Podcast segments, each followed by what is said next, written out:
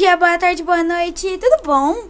Então, hoje eu vim contar um conto moderno da Chapeuzinho Vermelho, que no caso é Chapeuzinho é, Alegre.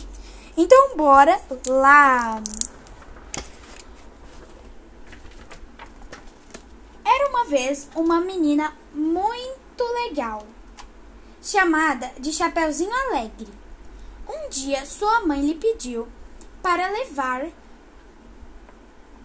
caramelos ao seu pai, que morava do outro lado da floresta com sua avó. Então Chapeuzinho foi. Chegando lá, viu sua avó deitada no chão. Então, desesperada, ligou para o lobo, pois seu, pois seu pai estava trabalhando. O lobo a mãe de Chapeuzinho e o pai foram correndo para a casa, pois quando chegaram lá, nada disso tinha acontecido. As duas só queriam fazer uma, uma festa. Fim!